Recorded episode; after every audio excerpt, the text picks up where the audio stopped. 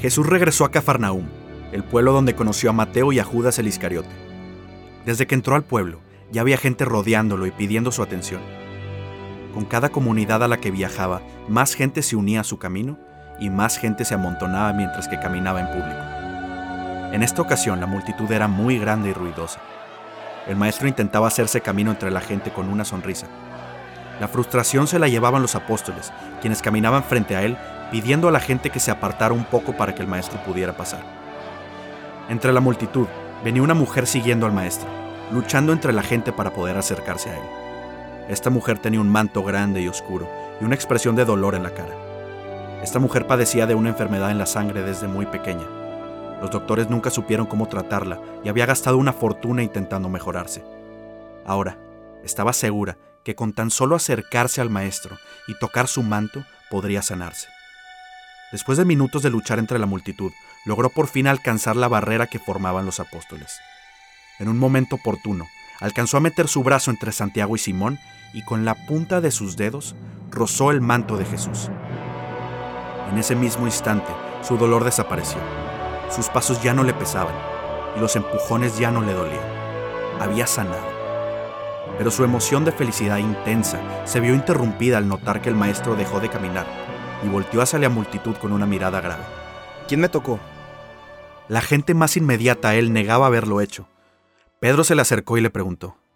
Maestro, ¿estás viendo que la gente se está peleando por acercarse a ti? Que nos llevan empujando y jalando desde que entramos y ¿quieres saber quién te tocó?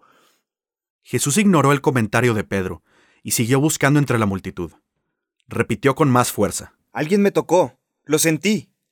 Sentí algo salir de mí. La gente lo miró confundida. La mujer avergonzada supo que debía decir la verdad.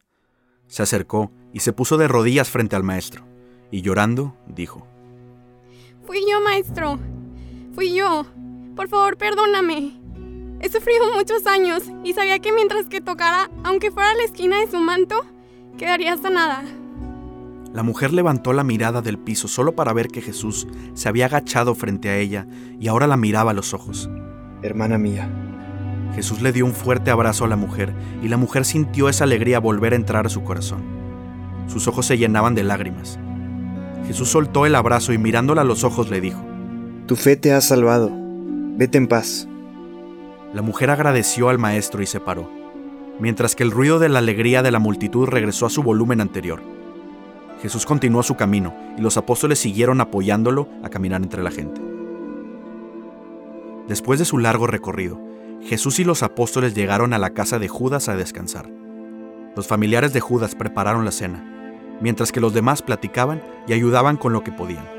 Santiago de Alfeo estaba lavándose las manos en una cubeta con agua cuando vio a Tomás sentado solo. Se acercó y le preguntó, Hermano, ¿todo bien? Tomás reaccionó un poco brusco, como si la pregunta lo arrancara de un pensamiento muy profundo. Sí, sí, sí. No, no te preocupes, Santiago. Es solo que Aprovechando el silencio, Santiago se sentó al lado de Tomás y esperó a que éste encontrara las palabras. Re- ¿Recuerdas esa vez, antes de salir hacia la boda, aquí cuando estábamos en, en Cafarnaúm, cuando, cuando nos reunimos los doce y, y Jesús nos dio una misión? Santiago miró al atardecer con una sonrisa. Recordaba ese momento perfectamente. Claro, por supuesto. Fue la primera vez que nos habló a todos reunidos. ¿Quién diría que, pues que nos convertiríamos en algo como una familia? Tomás ignoró el comentario alegre de Santiago y le dijo, Jesús nos dijo que nosotros tendríamos el poder de, de sanar enfermos y, y la autoridad de sacarle demonios a la gente. Pero, ¿cómo podríamos hacer eso? ¿Cómo podríamos hacer algo como lo que hizo él hoy en la plaza con, con la mujer? Ella ni siquiera le dirigió la palabra, solo tocó su manto y quedó sanada. ¿En verdad crees que nosotros podamos hacer eso? Santiago no tenía respuesta. No se había cuestionado lo que mencionaba Tomás, pero ahora veía lo imposible que sonaba que ellos pudieran llegar a lograr lo mismo que el maestro. No fui yo quien buscó salvar a esa mujer. La voz de Jesús hizo que los dos hombres voltearan a ver atrás de ellos. No habían visto que el maestro estaba sentado ahí cerca, sacudiendo sus sandalias. Después de decir eso, los apóstoles esperaron a que dijera algo más para explicarse. Pero Jesús se quedó limpiando sus sandalias. Tenía una que otra piedra que llevaba pisando, así que se tomó su tiempo. Luego de unos segundos, los miró y vio que los dos se le quedaban viendo esperando a que hablara. ¿Qué? Preguntó Jesús confundido. Tomás le contestó. Eh, dijiste que no fuiste tú quien buscó salvar a esa mujer. ¿No vas a decir nada más? El maestro lo miró confundido. ¿Dije eso en voz alta? Pensé que solo lo había pensado. Jesús rió solo, suspiró y luego dijo. Ustedes me vieron en la plaza. Yo no tenía intención de sanar a esa mujer, ni la había visto. Verdaderamente lo que sanó a esa mujer fue su fe. Los dos apóstoles no entendían a qué se refería Jesús. Mientras eso pasaba, los demás apóstoles que estaban afuera de la casa se acercaron a escuchar lo que el maestro decía. Miren, en verdad les digo, la fe es una fuerza inmensa. Y nuestro Padre en los cielos agradece y apremia la fe de sus hijos aquí en la tierra. Esa mujer sufría a diario, pero puso su fe en Dios, y fue su fe la que obró ese milagro a través de mí. Los apóstoles que se habían unido a la plática quedaron igual de confundidos que Santiago y Tomás. Jesús volteó y puso su mano en el hombro de Tomás y le dijo, Tomás, en la fe está el poder. Con ese último comentario, Jesús se paró para entrar a la casa. En ese momento se asomó Judas el Iscariote por la puerta y les dijo, Hermanos, ya está lista la cena. Los demás apóstoles siguieron al maestro a la casa para cenar. Tomás se quedó pensando en lo que el maestro había dicho. Santiago lo miró una última vez antes de pararse a cenar y le dijo, En la fe está el poder. Ahí está tu respuesta. Tomás se quedó un rato solo afuera y después de escuchar su estómago quejarse, se paró y entró a cenar. A la mañana siguiente empacaron sus pertenencias y comenzaron a caminar por Cafarnaúm para salir hacia Judea. Cuando se acercaban a las orillas del pueblo, vieron a un joven correr hacia ellos.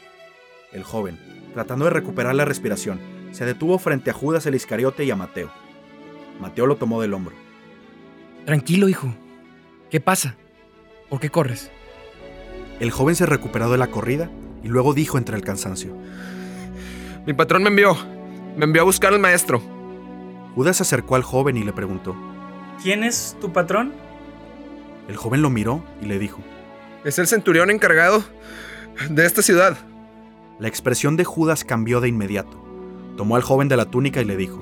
¿Y qué espera tu patrón? ¿Que sencillamente lo llevemos a su casa para que lo reciba con una espada al cuello? Dime, ¿qué quiere un romano con Jesús? El joven dio un paso atrás y contestó. No, no, no tiene malas intenciones, lo juro. Es que uno de sus sirvientes está gravemente enfermo. Podría morir si el maestro no lo ayuda. A Judas no le dio mucha confianza en lo que decía el joven. En cambio, Mateo se le acercó, lo tomó de los hombros y le dijo. Ven, hijo. El maestro está más adelante. El joven agradeció a Mateo y lo acompañó con Jesús. Ambos le explicaron a Jesús lo que pasaba y el maestro accedió a acompañarlo a la casa del centurión. Cuando estaba ya a unos metros de la casa, el centurión salió a recibir a Jesús. Maestro, gracias por tomarte el tiempo. Es uno de mis sirvientes. Está enfermo, está sufriendo y tengo miedo de que no vaya a sobrevivir a esto. Jesús no lo pensó dos veces y le contestó. Muy bien, llévame a él. El centurión no se movió y le contestó al maestro. No, señor, no soy digno de que usted entre en mi casa. Confío en que con solo una palabra suya bastará para sanarlo. Jesús lo miró con una cara de sorpresa y felicidad. No se esperaba esa respuesta, y menos de un romano. Hermano, una fe como la tuya es muy difícil de encontrar en un israelita. Y ahora la encuentro en un romano. El centurión lo miró con una sonrisa. Jesús miró al cielo y respiró profundamente. Aún seguía sorprendido. Ve con tu siervo. Te aseguro que ha quedado sano. Gracias, señor. Gracias, maestro. El centurión seguía agradeciendo mientras daba pasos hacia atrás. Se dio la vuelta y entró por la casa rápidamente, seguido por el joven que había traído a Jesús. Jesús seguía sonriendo cuando volteó con sus amigos. Regresaron por la ruta que venían para retomar su camino hacia Judea. Más tarde, escogieron un lugar para pasar la noche. Mientras que los apóstoles más viejos ponían las tiendas y preparaban la fogata, los jóvenes jugaban a los dados y platicaban entre ellos. Jesús encontró un lugar frente a la fogata y estaba sentado platicando con Juan y Andrés. Mateo terminó de poner una de las carpas y se sentó a un lado del maestro. Robó su atención un momento y le preguntó. Maestro, lo que pasó hoy con el centurión, ¿cómo, cómo fue que pudiste curar a su siervo sin siquiera verlo? Al escuchar esa pregunta, el ruido de la plática desapareció. Todos los oídos estaban poniendo atención a lo que respondería Jesús. Jesús sonrió ante la pregunta y volteó al otro lado del campamento a donde estaba Tomás. Lo miró levantando las cejas y le dio la palabra con un ademán. Tomás sonrió y le contestó a Mateo. ¿En la fe está el poder? Jesús sonrió y alzó su puño celebrando la respuesta de Tomás. Volteó a ver a Mateo quien le respondió confundido. ¿En la fe está el poder? Jesús le explicó. Igual que con la mujer en la multitud, verdaderamente fue su fe que le dio su cura. Con el romano fue algo similar. Él confiaba en que con solo decir la palabra yo podría curar a su siervo. Cualquiera querría ver el acto de cerca y en directo. Y para él, su fe le cumplió lo que buscaba. Su siervo está curado. Los apóstoles escuchaban la enseñanza intentando comprender. Amigos, si ustedes tan solo tuvieran la fe del tamaño de un grano de mostaza, podrían decirles a las montañas que se movieran, y éstas se moverían a su orden. Con ese último comentario, Jesús se paró y se retiró a orar solo.